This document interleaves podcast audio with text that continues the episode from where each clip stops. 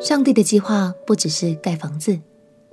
朋友平安，让我们陪你读圣经，一天一章，生命发光。今天来读历代志上第十七章。大卫成为君王之后，一直都很渴望能为上帝建造圣殿。他心里总是觉得，自己住在华丽又坚固的宫殿中，上帝的约柜又怎么能被放在帐篷搭建的会幕里呢？于是大卫找了先知拿单来，想要请求上帝应允他建殿。不过，上帝对于这件事似乎有更伟大的计划哦。让我们一起来读《历代志上》第十七章。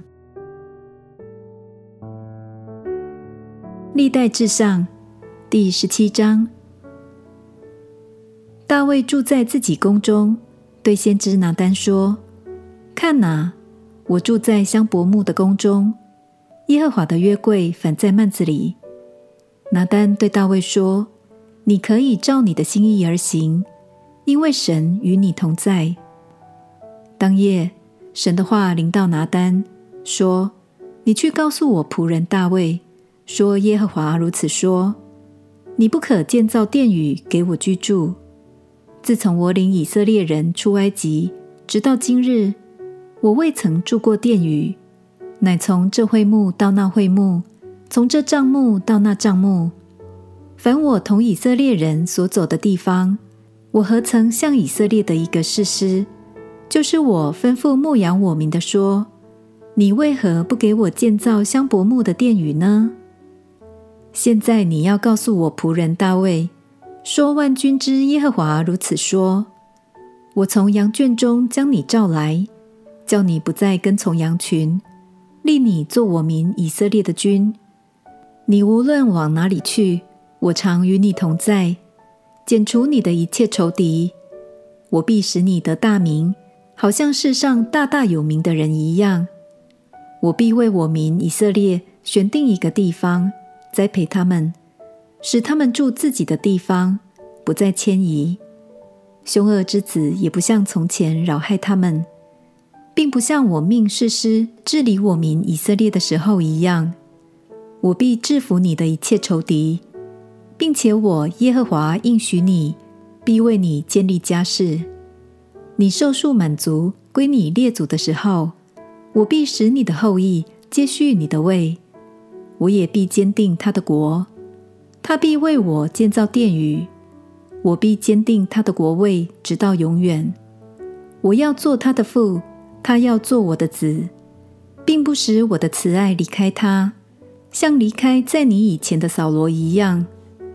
我却要将他永远坚立在我家里和我国里，他的国位也必坚定，直到永远。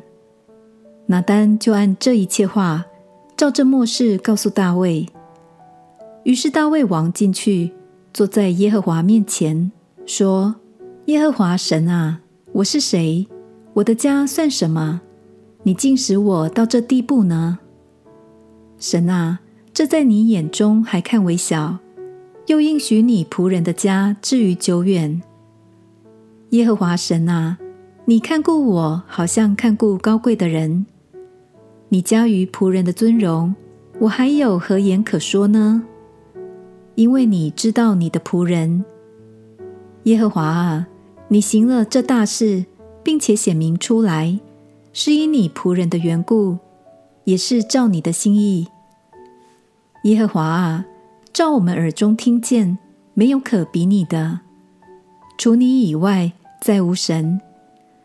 世上有何民能比你的民以色列呢？你神从埃及救赎他们做自己的子民，又在你赎出来的民面前行大而可畏的事。驱逐列邦人，显出你的大名。你使以色列人做你的子民，直到永远。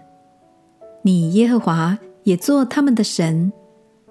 耶和华啊，你所应许仆人和仆人家的话，求你坚定，直到永远，照你所说的而行。